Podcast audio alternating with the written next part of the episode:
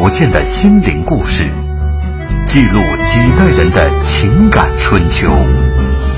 周一至周五二十一点，我们和您一起重温那些年。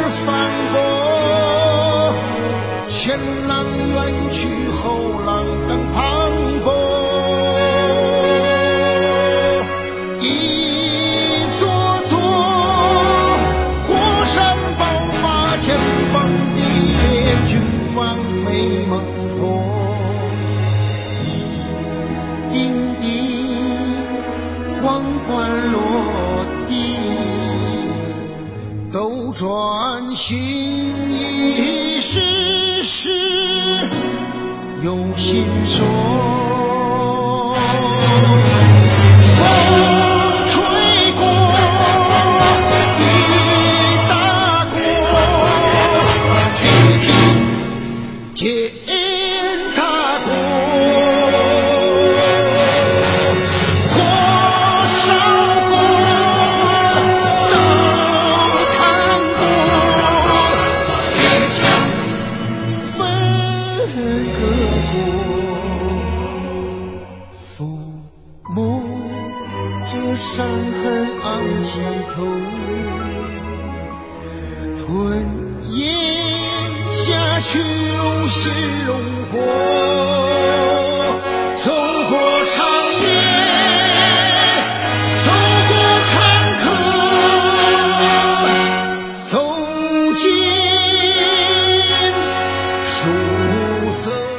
那些年，记录中国人的情感春秋。大家好，我是小婷。一九零四年，川汉铁路总公司正式设立并发行股票，筹措路款，共募得白银一千四百余万两。川人纷纷入股，绝大多数四川百姓都是川汉铁路的股东。一九一一年，清政府要收回路权，同时拒绝偿还路款，股票变成了废纸，由此引发大规模的。保路运动，这只股票也成了推翻大清王朝的导火索。本周那些年股票背后的故事，今天就为您讲述这只，呃，可以说是推翻大清王朝的导火索的股票——川汉铁路股票。也欢迎大家在新浪微博来和我们沟通，您可以在新浪微博检索“经济之声那些年”或者艾特主持人小婷。今天直播间还有两位，呃，我搭档。来啊！我还等着德林先介绍呢。大家好，我是文慧啊。嗯我们今天来交流的这只股票还是挺有历史价值意义的。呃，大家晚上好，我是李登。你瞧我，我不，我不有一年得林你就已经开始 结巴了。嗯，对呀。不是你这个突然搞得你要有这个老熟人的感觉啊。好好，你大家都很熟了，那个那些年的听众对你已经都很熟悉了。嗯，连续四天，今天关于晚清的股票，咱们说的是这只推翻了大清王朝的这只导火索。呃，川汉铁路啊，从成都到汉口。啊，连接这个这么长的，大概是一千九百八十公里的这个铁路线，但我们恰恰呢，不是从成都说起，也不从汉口说起，我们要从南充说起。呃，因为南充是我的老家，我家乡。嗯。呃，这个南充呢的招股可以说是一个川汉铁路整个招股的一个很经典的缩影。嗯。嗯，就说其实啊，就是为什么把川汉铁路安排到今天？因为我们这个股票系列嘛。从第一股到最后一股让大清玩完的这个股票，对吧？就是因为周五这一周就结束嘛，嗯，啊，这个股票系列暂时结束，是吧？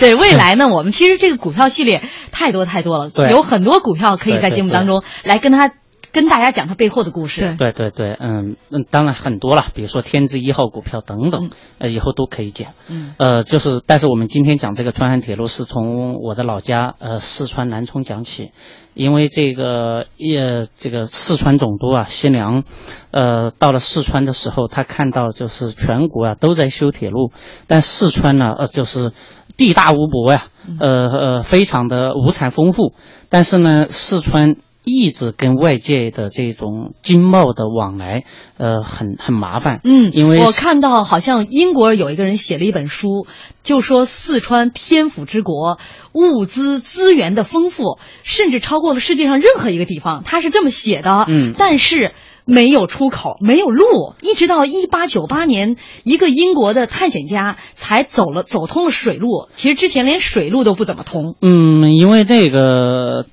四川有一句话就是“蜀道难，难于上青天”嘛，以前都是北北边走这个剑门进四川的，呃，水路的话一般的是走这个重庆，呃，夔州。呃，宜昌、夔州到这个就是呃重庆那边嗯，白帝城，呃，所以说，但是那条路啊，是因为三峡，三峡在当时说实话，呃，对于当时的这种交通来说的话是很凶险的，嗯，啊，一般老百姓嗯在没有轮船的情况下，而且他也只能走这个载重比较轻的这个船，吃水吃水浅的这个浅的船，这个船，呃，因为这个三峡的这个地貌啊啥的都很复杂的，地质地貌都很复杂的，呃，那么这个新娘啊就希望。就是修铁路，呃，打通这个就是四川与外界的一一，就是说经贸线嘛。嗯，呃，那句话用在那时候也适用，要想富先修路。哎，对对对对对。那，但是呢，新娘其实一开始他还是希望政府修，但是政府说实话，当时呃确实没有钱，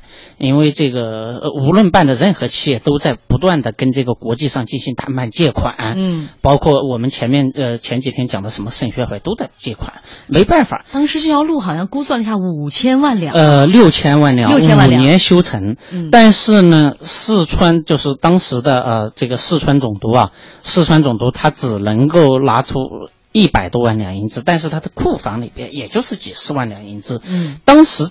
还算不不错的啦，因为大清整个的库存的现银也才十万两嘛，嗯，对吧？我们前面都讲过这个问题，对于四川来说很麻烦，因为你看啊，四川，呃，四川总督管辖的是这个，比如说四川，呃，最早的时候还管管那个云贵，当然后来云贵总督也分出去了嘛，嗯，呃，四川没有钱，那怎么办呢？那些商人说，那我们来办，呃，实际上四川的很多士绅，比如说蒲殿俊后来的议长。嗯，对吧？等等这些人，他们这些属于保路运动的这个领袖领袖人物，呃，四川咨议局的局长，呃呃，那个嗯，就是议长，嗯，呃，在那个时候呢，他们也属于士绅阶层。呃，中国有三个皇权阶层。贵族以及士绅阶层嘛，呃，他们是作为这个地方精英地方精英，尤其是后来晚清在进行一些个改革的时候，地方精英起着决定性的作用。所以说，他们觉得修路这个问题应该由我们川人自己来干。嗯，其实当时呃很多外国资本都在觊觎着嗯四川的这条铁路，都希望能够由他们来修，因为之前在中国的当时的整个铁路线的布局当中，百分之九十三都是被外国资本控。制着，对对，但是呢，当时有一个就说有有一个很大的问题，就是四川那边是拒绝的。呃，根据我从这个比如说德国的外交资料，以及呃英国、美国和呃这个呃法国这几个四呃呃四个国家的这个他们的谈判资料看，他们都不敢把四川纳入谈判的范畴，而相反，他纳入谈判范畴的是湖广。也就是陆汉铁路以及粤汉铁路，嗯，但是呢，川汉铁路就没有纳入这个谈判范畴，因为为什么？他们觉得四川人不太好惹，嗯，呃，不知道是为什么，就是呃，在所有的谈判资料里边没有这一条的呃资料。那这个时候，四四川的商人说，我们自己要来干，那么自己来干的话，那怎么干呢？实际上，他们买四川那么大呀，七千万人啊，嗯，商人才掏出了三百多万两。嗯三百多万两，离六千那个数字太远了。那五年修，五十年都修不了。按照他们的那种，当然了，后来说百年都修不了。后后面一百年都修不了。对对对，在这种情况之下，四川的这些商人要觉得，这个时候如果我们要筹集这个钱的话，那钱不能够出川，那想一个什么办法？那一定在川人的身上，所以说就要向四川的所有的老百姓，就是把它绑在一起，嗯，就像黑社会似的，就说你要跟着我玩，那么我一定要让你见血。对于四川人怎么见血？我们就是他会，咱们这样广告之后跟大家跟大家讲怎么让川人出血，想了一个办法叫做抽租之股，这是以往招股当中从来没出现过的。我们广告之后见。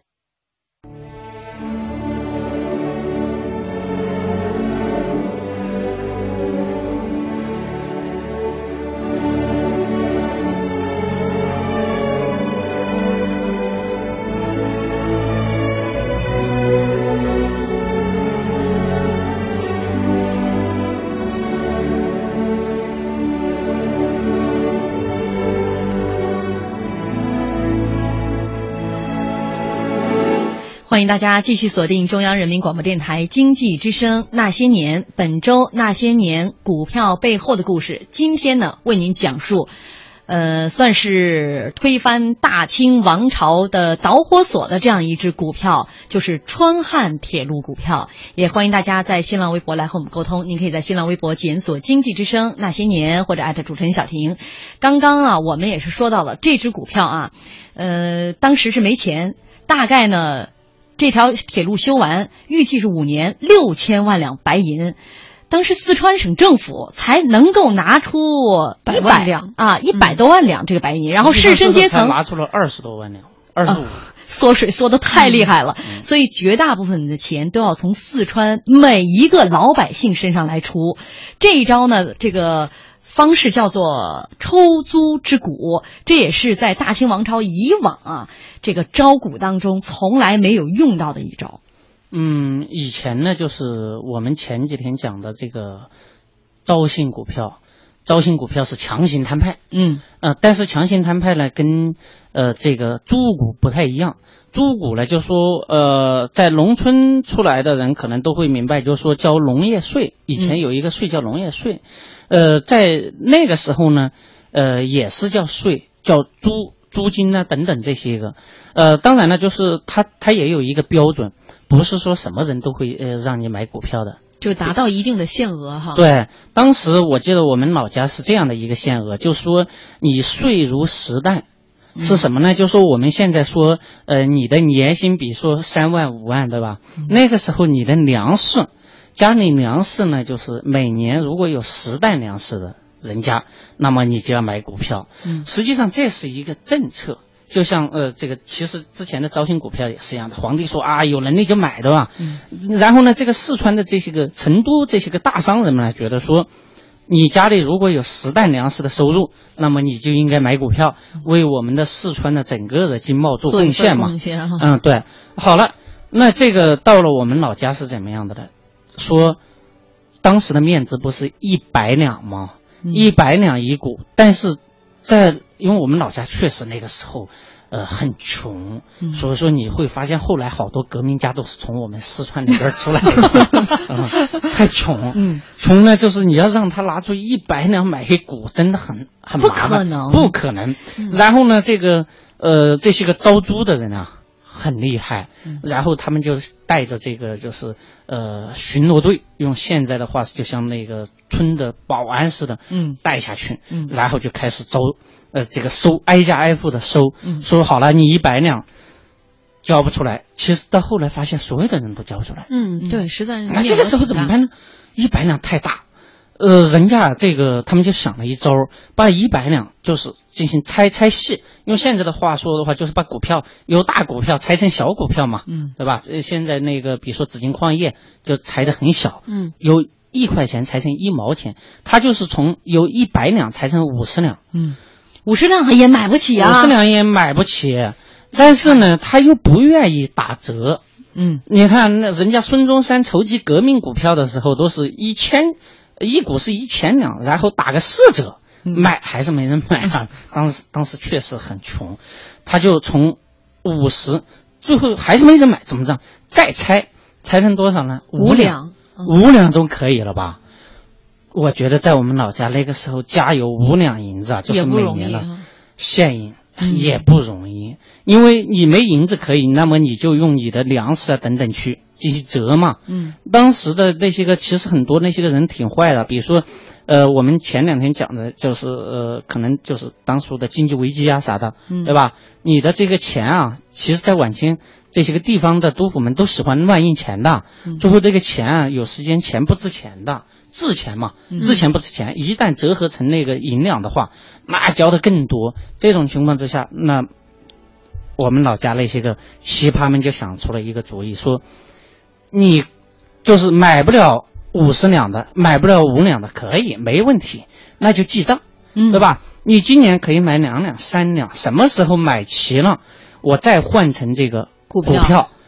然后当当时清清朝的时候，股票是有一个很有意思的呃那个，就说你必须得有股息，每年都得分股息。当时这个川汉铁路的股息是六厘，呃，六厘，六厘的话，在低于国际贷款两个两厘嘛。嗯当时的国际贷款是八厘，呃呃，胡旭元最高的时候报的是一一点五嗯啊，嗯、当然六厘在那个时候不算不算低，但是呢，他们是打的白条儿。因为什么？因为你你没有那么多钱嘛，对不对？你拿不到股票嘛，那好了，我这个一记账嘛，打白条儿，白条儿是不不算股的嘛。嗯那在这种情况之下，你就不可能是有什么利息了。也就是说，老百姓给你交着这个钱，交着对谷物啊，但是拿不到利息。呃，白白拿不到股票，拿不到利息。嗯呃，他名义上说他有这个要呃这个分息啊啥的、嗯派息，实际上拿不到老百姓手上的。那么他们这个钱去哪儿了？你看啊，他要六千万对吧？实际上到最后才招了一千将近一千四百多万两。嗯那这个银子去哪儿呢？这些个实际上商人他们也着急，他们把很多老百姓就就弄去打呀，对吧？还有一些说你不是有记账吗？你买不了吗？然后我把你几个收起来呀，嗯，然后我就传承股票，而且低价收购老百姓当中的这种白条。白条，然后我收条收了之后，我就可以传承股票了嘛，嗯对吧？其实这些个商人呢，他们也也很着急，他们怎么办呢？就想了一个办法，在他不是要把成都的铁路修到那个呃汉口吗？嗯对吧？那我在汉口，就是武汉那边啊，设一个办事处，也在那边招股，嗯因为是这个川汉铁路是要两个省同时修的嘛。嗯还有同时呢，他还觉得说，那么上海聚集了江浙、广东、呃安徽等等各地的商帮，嗯十里洋场相当有钱。嗯那我们就在上海设立一个办事处，嗯，对？吧？也来在那个地方招股。他同时说，北京作为政治中心、文化中心，那个地方是便于跑关系的，也在北京设一个，因为当时有好多川籍军官啊，嗯在呃有一些什么大学士啊等等啊，都都都在北京啊，再加上一些个旅京的四川商人，他们也觉得在北京设一个嗯。办事处，所以说实际上那个时候除了成都以外，他还有三个地方在同时招股，但是这三个地方基本没给他招股。票，嗯嗯。而钱反而就在设外设的这个上海出了问题。没错，这性这个形成了一个川汉铁路最后崩溃的一个缩影。对首先呢，南充这一块儿就是整个川汉铁路招股的一个缩影，出了很多问题，对比如说这个抽租之股让老百姓负担很重。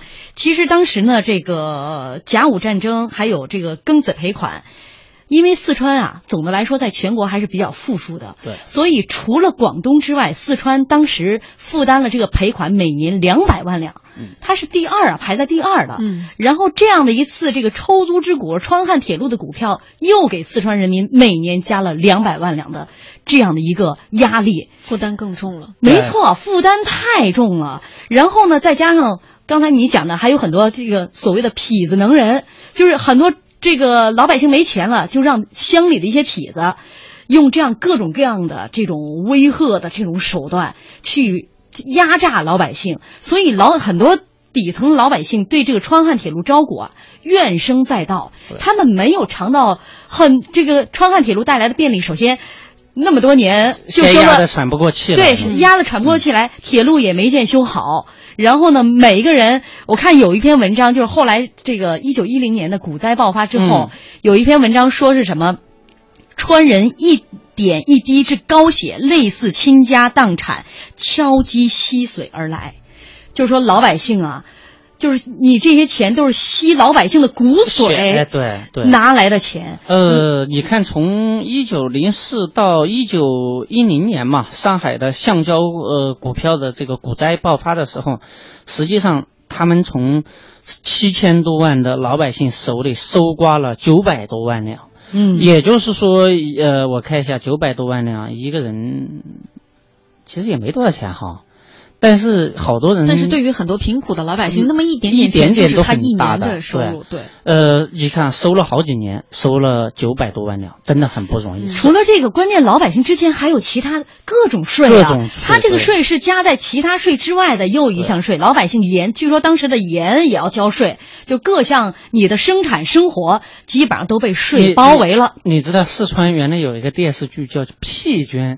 放屁都得收捐，知道吧？所以那一段 历史时期，呃，这个国家命运多舛，使得四川人民也是这个背负了沉重的包袱。对，刚才你也讲到了，这个老百姓因为打着白条收不到这个利息，但其实国家是给利息的。嗯，因为这些当时是专门有一个叫做租股局。对，哎，这个租股局是拿着国家他给老百姓分的哈，只是一股分成了这么小的，国家给你的可是整股的利息，所以租股局的官员中饱私囊，拿着老百姓的这个白条，自己收着这个呃每股六厘的这个利息。你知道他们那个利息从哪儿来的吗？嗯，他那个租股局就跟现在的话说的话，其实就跟公司的这个里边的呃这个管理层是差不多的。嗯，当时设了很多局啊。呃，他那个钱啊，就是我们刚才不是讲了设在三地嘛？嗯，其中的上海，他们用了三百多万两，银子说这个钱反正又不够修路，对不对？嗯，那那怎么办呢？然后我们就到上海去嘛，来点钱生钱的生意。嗯，当时四川的那些商人呢，就觉得说钱生钱是个好事，但是风险控制。那怎么说呢？说你到每一个钱庄不能超过十五万两。嗯，然后这个施典章啊，就是他们就是驻上海 CFO，当时创办铁路的首席代表总监，对，是驻上海的首席代表啊。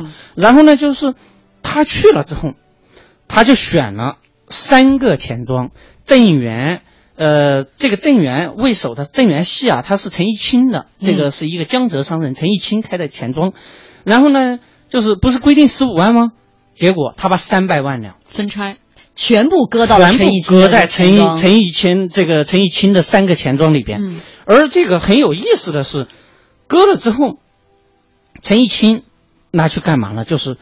又把这个钱拿去炒股了，炒橡胶股，绝大部分炒股，还有一部分又倒给他的其他钱庄，就是倒账啊。呃，那个时候倒来倒去，然后从中呢收取利息，嗯，生息嘛，对吧？也就是一个呃钱钱生钱的游戏。但是这个陈一清啊，是他是做钱庄票号出身的，但是呢，他就是当时的橡胶股票觉得哎呀很火爆，嗯，然后他就重仓。这哥们儿他不但自己买，他还形成了一个坐庄的同盟。嗯，在那个时候的是比较罕见的，就是说陈一清基本是呃把他的全部身家都给怼出去，都压怼了多少？你知道？怼了一千多万。嗯，堆了一千多万。当时的上海，整个上海是也不下于七千万的那个整个最最高的股基所有。所以说，这样的股市风雨欲来了。我们广告之后继续为大家讲述。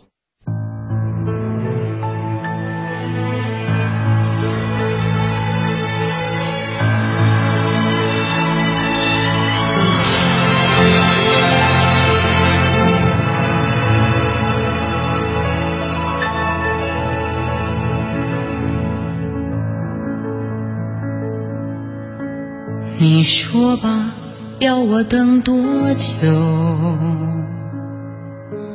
把一生给你够不够？背离了绵绵中的所有，离乱中日月依旧。告诉我你要去多久？用一生等你够不够？聚散了整整一世深秋，吹落山风，看千秋梦。前世天注定被雨洗，风雨里奔波着，如今已沧桑的你，那去了的、断了的、碎了的，可只是一段儿女。所以生命的传说里，因为你已变得如此的美丽，就让我知道，他知道，天知道，地知道你的心。当我再次看到你，在古老的梦里，这首歌《千秋家国梦》啊，呃，一条川汉铁路原来预计五年，但是一百多年啊，才终于贯通，真的是应了这首歌歌词儿了，《千秋家国梦》。呃，欢迎大家继续锁定收听中央人民广播电台经济之声《那些年》，本周《那些年》股票背后的故事，今天为您讲述，呃，推翻大清王朝导火索的这只股票——川汉铁路股票。也欢迎您在新浪微博检索“经济之声那些年”或者艾特主持人小婷，在微博上来跟我们沟通。飞翔的雏鹰说了：“哎呀，李老师博学呀，最近有什么出书的计划吗？我做了您的粉儿了，还没看过你的书呢。赶紧介绍一下。这李老师书可多了。对，这个最近出了一本书，嗯就是专门写晚清经济改革改革的，叫《改革现场》。呃，大家可以在网上去购买。明天在北京的这个中科院啊，呃，还有一个读书会，就是关于这本书的。嗯嗯，如果大家愿意的话，可以寄到我这儿来，我让德林给大家签个名儿什么的。呃当然也可以扫描，也也可以加我的那个微信公众号嘛。嗯，呃，然后这个每嗯呃过一段时间，我会在这个公众号上分享一些嗯、呃我对这个晚清的一些研究成果。啊，反正是在节目那些年节目当中是首播的啊。对对对对对。好了，继续来说今天的这只股票。刚刚呢，我们是讲到了呃这只股票的两个隐患。首先，招股的隐患，嗯非常的就是到了下边儿不规范了啊，对对对呃，让这些四川的人民不堪其扰，就变成了扰民的股票。嗯，呃，另外一头呢，就是这些钱，因为当时呢，暂时铁路还没修，呃，这些这些钱怎么办？四川的这些商人们也挺精明，说这钱不能白放着呀，总得拿去做一个投资。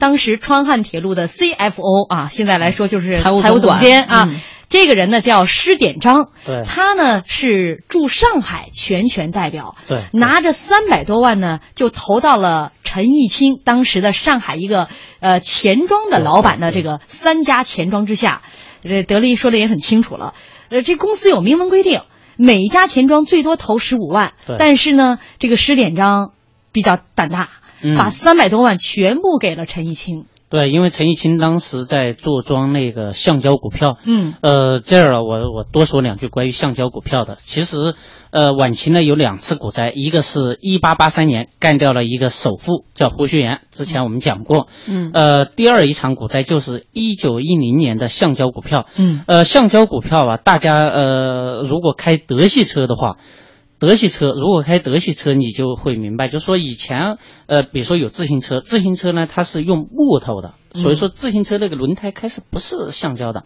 后来发明了汽车，汽车那个轮子那么太大了，你不能再用木头的了，怎么办呢？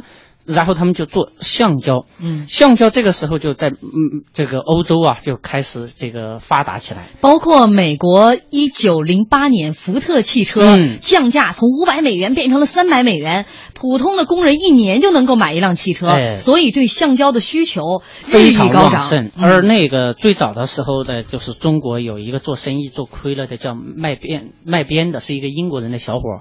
然后，哎呦，他把这个欧洲的信息带到这个股市上来，嗯。说这个股市啊，这这个呃将会迎来一波火这个呃好的行情。大牛市。然后他就呃搞了一个这个就是橡胶公司嘛，嗯。然后哎呦这些一开始的时候，这些人根本就不知道他是什么玩意儿。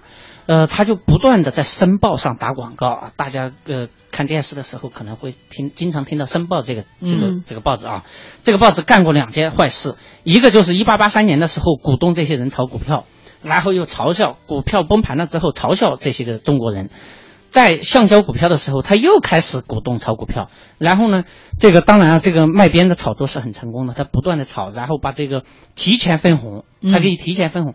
哎呦，这些个人相当激动啊，就买股票。他还同时拍了很多那个，就是关于这个东南亚的一些个。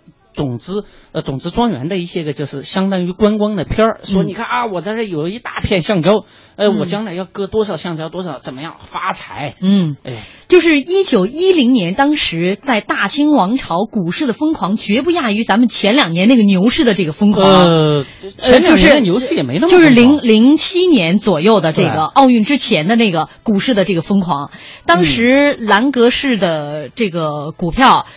一百两的啊，这个一股涨到了一千两。呃，所以说一个月有三十只这个橡胶概念股上市。对呀。所以你看，当时就是人人都在谈论股票，人人都在买橡胶。你知道，就是我，我觉得现在还没有那个时候疯狂。那个时候的人啊，就排队。你知道，当时为了买股票的时候去汇丰啊，然后人家汇丰都吓坏了，知道吧？就是开门，这些人都往里边挤啊，买不到股票。就成了这种状况，嗯，那么这个股市最后很牛，但是呢，呃，到了一九一零年三月份的时候，行情就不行了，原因就是它除了很多造假，嗯，还有一个就是欧洲的这个整个的经济出现了问题，嗯，就是所有的这个工业啊等等都开始。走下坡路，而且美国这个经济政策一紧缩，对，但是人家老外呀，消息灵通啊，毕竟人本国，所以立刻就把这个钱就往回抽，对，坑苦了这些钱庄了。更更搞笑的就是钱庄啊，比如说陈一清，因为他赌的太大，赌了一千多万，进去的时候他没法回头，所以说。当卖边他们这些的就是外国人已经撤出的时候，他还在实挺。那个时候，以汇丰、呃怡和、怡和当时他们也也放贷的，等等，还有这个什么呃这个呃欧美国的一些银行，嗯，根本就就不再往外放，嗯，反而在收在收收紧银根。这个时候，陈一新发现完了，他的资金周转不了，而这个。呃，川汉铁路的三百多万正好放在他那边，嗯，那么拿不回来，拿不回来，血本无归。当时的上海道台蔡乃煌，用现在话说就是上海市长，直接就把那个陈一清给抓了。但是有一个问题，陈一清呢，他同时跟美国人办事儿，美国人说这不行啊，这是我们的商业伙伴，你不能抓，嗯，就把其他两个这钱庄抓了，抓了之后一清账，嗯，发现。但是陈毅清最终也是自杀身亡。嗯，他是后面后面的，就是呃，不知道，就是他自杀身亡啊，这个也待考啊。我我觉得待考。呃，他在清账的时候出现一个问题，就就发现啊，说这个川汉铁路的十点章里边，他存的根本就没有那么多钱。嗯，其中的每一个这个钱庄，他都是十万、二十万两的这样提。嗯，提出去了，不知道他干嘛。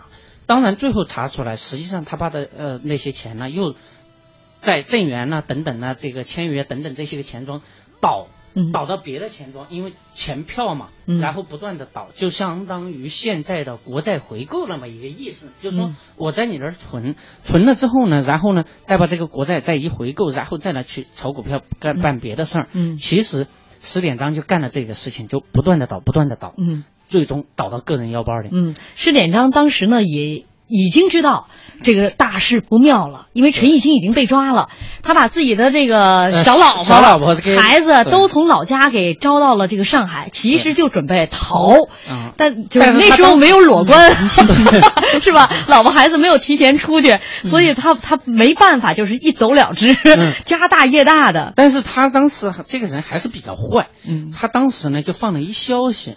说啊，他要去香港找资金啊，等等，实际上就是为了他跑铺垫。嗯，因为你官员跑路是一个很大的事情嘛，对吧？呃，但是这这个时候呢，上海的这个呃道台啊，蔡乃煌，除了这个川汉铁路的这些资金以外，更重要的是，当时的辛丑条约的就是赔款，赔款，嗯，还存在上海的这些钱庄里边。上海这个他当时跟这个北京汇报。北京根本斗支部就是财政部没有钱给他，嗯。没有钱给他，那怎么办呢？他在上海就就像别的银行啊，就像外国银行汇丰啊为首的这些银行进行贷款，贷款后来就遭遇到弹劾，就是当时已经有了资议局嘛，嗯。弹劾，最后那个就弹劾说这个钱不能够用我们这个两江的人民，因为他要用两江的税负做抵押啥的嘛，嗯。都北京又在想说，这个战争赔款啊，你必须得给我按时交回来啊。嗯。其实一开始他已经从老外那儿借了一些钱，本来是能够扛过去的，扛的嗯就是嘛，用现在的话说就是向市场注入流动性，嗯就是。但是结果战争就是这个战争赔款必须要提出去，他当时把钱呢注入在呃这个李汉章的儿子啊他的那些个钱庄那儿，嗯。结果好家伙就连夜提，上海的一下又提空了。嗯。川汉铁路的钱更加拿不回来了。嗯更重要的是，它提供了之后，上海的整个经济一下就下来。最后的北京，你知道他们要干一个什么事？说这个事情啊，他贷的款我们不承认，要谁呢？呃，尤其是呃呃放在钱庄的贷款，好多贷款又放到钱庄去了嘛。嗯这些钱庄一破产又收不回来，说这个钱必须蔡乃煌给我追回来。蔡乃煌你追不回来，那么你就用你的家产进行做抵押。更关键的是，蔡乃煌在这个把这个贷款存到这些钱庄的时候，他还拿了人家的利息回扣，知道吧？嗯，就是说要要要惩罚他，这哥们儿跑了，一？团乱麻呀。当然了，这个施典章是被当时的清政府控制了。就是，就是先是蔡乃煌吧唧跑了之后，两江总督啊，两江总督张申俊找不到这个人啊，最后说这个川汉铁路这三百多万两，他赔的比蔡乃煌还多，那不行，得先把他给摁住了，在上海就先摁住了。摁住了，然后就是这个四川啊，呃，四川当时的四川总督，呃，以及两江总督，还有湖广总督，因为还牵涉到，其实他们也在呃武汉招了一些很少的一些股份，说三个地方把他给抓起来，嗯。抓起来派了专案组查了三四次，查完了省，结果大失所望。而且当时大清朝呢，为了这个案子是派了两个专案组，这也是比较少见的。但这两个专案组最终的钱没拿回来。施典章呢是一个什么刑罚呢？呃，是要求他两年内赔三十万嗯，监禁三年。罚金一万，是吧？如果两年内这三十万的赔款没拿出来呢，那你就终身监禁对。但这个这个太惩罚对于施典章来说太轻了，这就引发了整个四川民众的不满。对那我们接下来要进入广告了，广告之后再来为大家讲述这只压垮大清朝的股票——川汉铁路股票。广告之后见。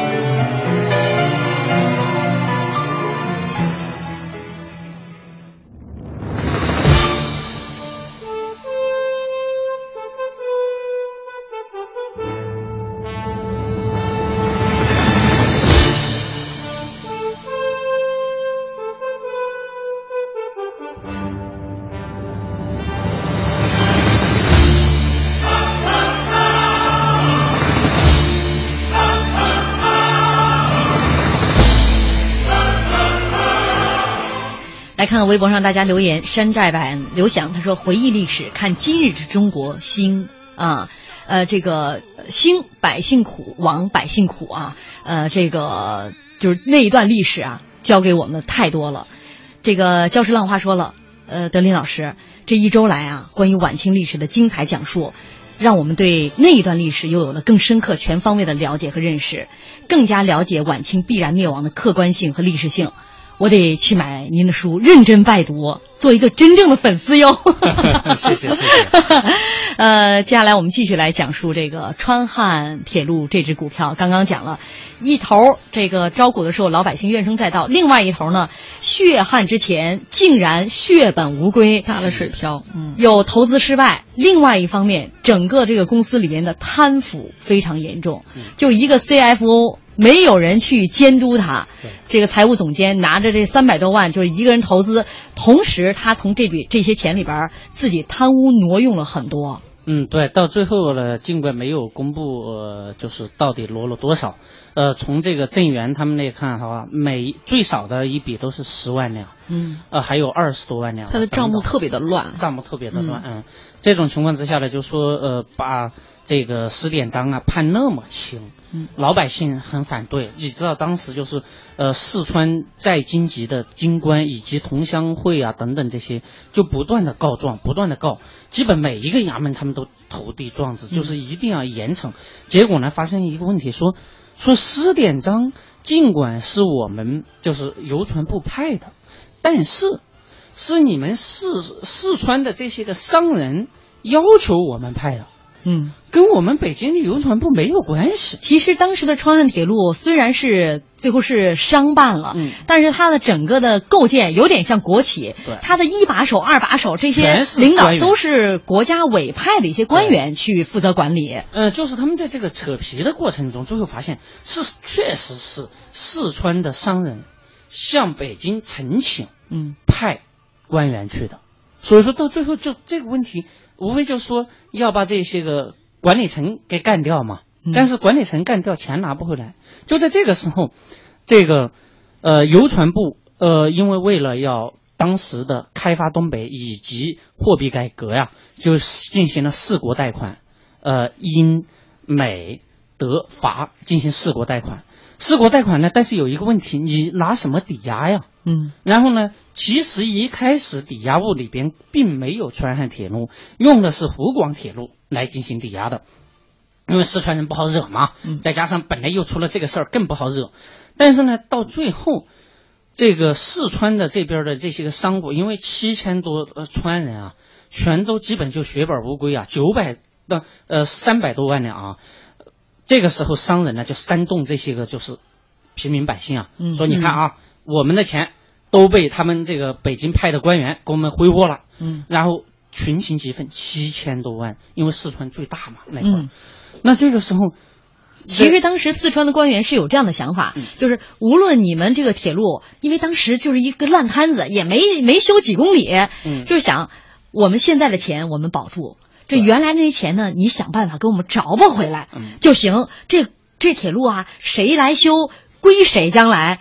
这个当时四川的这些士绅们无所谓，但是呢，最后这个他不是呃，这个盛宣怀签订了这个四国贷款之后嘛，他提出了就是粤汉铁路的要按照原来的价格收，但是四川这个不收，嗯。一下当时四川是四川人就火了。你知道这个德国的皇帝威廉二世还在跟那个跟他驻北京公使说，你一定要让这个清政府要让激动的湖南人要安抚激动的湖南人，因为当时湖南人觉得把自己的铁路抵押嘛，嗯实际上他并没有在意四川人。那个时候四川人啊，整天你知道吗？他们就抬着光绪皇帝的那个那个神位神位啊，就在大街上游行。这个时候很很，四川换了总督，四川的副理总督赵尔丰代理总督，不是那个时候叫王仁文，嗯，代理的一个代理总督呢。他看到这些个这个四川的这些人民啊，觉得很可怜，尤其是当时的一个四川的编修老翰林，嗯叫武兆宁，八十五岁，人家就抬着他到了这个总督府，知道吗？嗯这种这个这个武兆宁呐、嘚不嘚嘚不得嘚不了两个时辰，才把那个就是这里边的问题说。当时的王仁文是鼻涕一把泪一把，马上就给北京写信说，盛宣怀误国，嗯。一定要把他给这让他惩罚他怎么怎么样的，因为当时这个意思呢，就是这个股票，呃，这个铁路得让外国人嗯。用外资来修。对。最初的这种民族的这种气节、凝聚力，在瞬间被击得粉碎。呃，主要是第一个，首先他不赔，嗯。然后呢，更重要的是说，这个铁路最后也抵给那个老外了，是吧？嗯那个贷款里边，跟还有一个就是让这个四川人以及湖南人愤怒的是什么呢？